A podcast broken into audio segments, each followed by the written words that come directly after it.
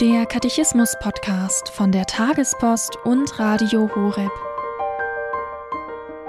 Wer ist Gott und wer ist der Mensch? Das Kompendium, die Kurzfassung zum Katechismus der katholischen Kirche, gibt darauf Antwort. In diesem Podcast geht es anhand des Katechismus um die grundlegenden Fragen des Menschseins und des Menschen nach Gott. Heute die Folge 159 über die Kirche als Tempel des Heiligen Geistes. Dazu hören wir Professor Dr. Andreas Wollbold. Warum wird die Kirche der Tempel des Heiligen Geistes genannt? Weil der Heilige Geist in dem Leib wohnt, der die Kirche ist, in seinem Haupt und in seinen Gliedern. Außerdem baut er die Kirche mit dem Wort Gottes, den Sakramenten, den Tugenden und den Charismen in der Liebe auf.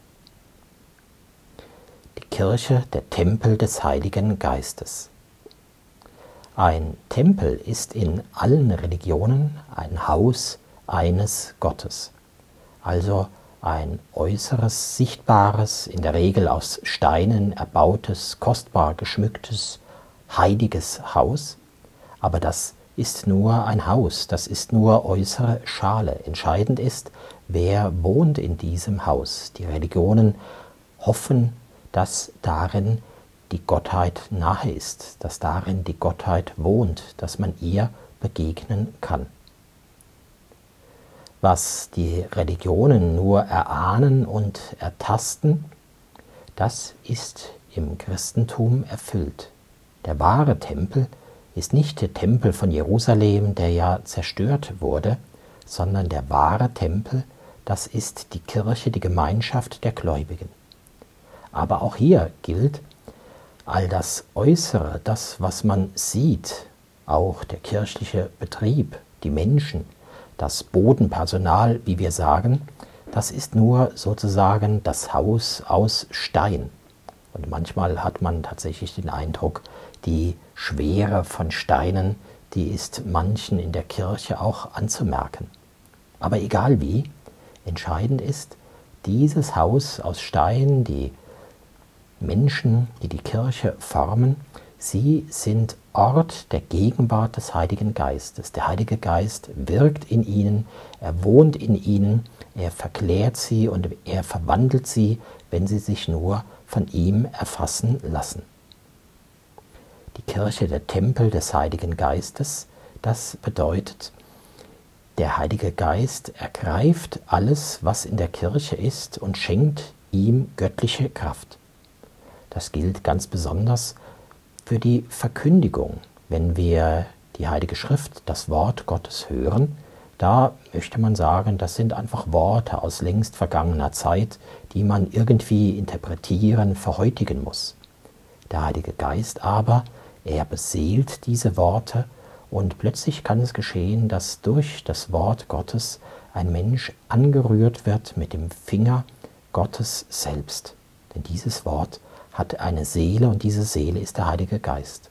Dasselbe gilt von den Sakramenten. Äußere Zeichen, demütige, einfache, schlichte Zeichen, aber die Kraft des Heiligen Geistes weht in ihnen. Gewaltiges geschieht darin, die Wandlung von Brot und Wein die Vergebung der Sünden und manches andere. Und ebenso wirkt der Heilige Geist auch in den Menschen, in den Tugenden und in den Charismen, so heißt es in diesem Artikel des Katechismus. Das heißt, all das, was Menschen an, Gutes, an Gutem in ihrem Leben aufbauen, das ist nicht einfach Menschenwerk, sondern es hat den Rückenwind des Heiligen Geistes. Darin drückt sich aus, dass sie beseelt sind vom Heiligen Geist. Beseelt vom Heiligen Geist, ja, die Seele, der Heilige Geist, das wäre eine schöne Umschreibung des Tempels des Heiligen Geistes der Kirche. Wieso? Wir haben beim Bild vom Leib Christi gesehen, dass es wie von selbst danach drängt zu fragen, wer ist denn das Haupt? Das Haupt ist Christus.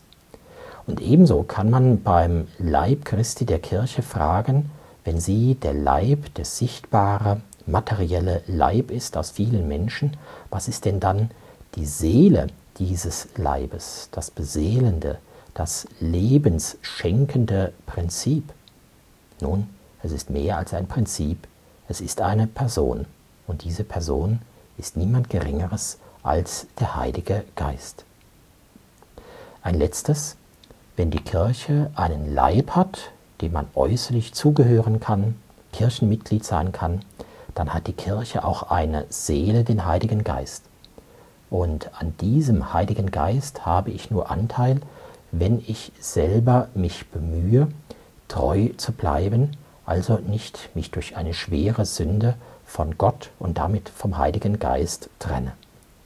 Ich kann nur dem Leibe nach der Kirche angehören, der Seele aber nicht.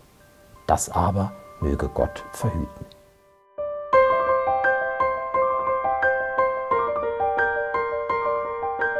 Das war die Folge 159 zum Katechismus mit Professor Dr. Andreas Wolbold. Hier beim Katechismus-Podcast von der Tagespost und Radio Horeb.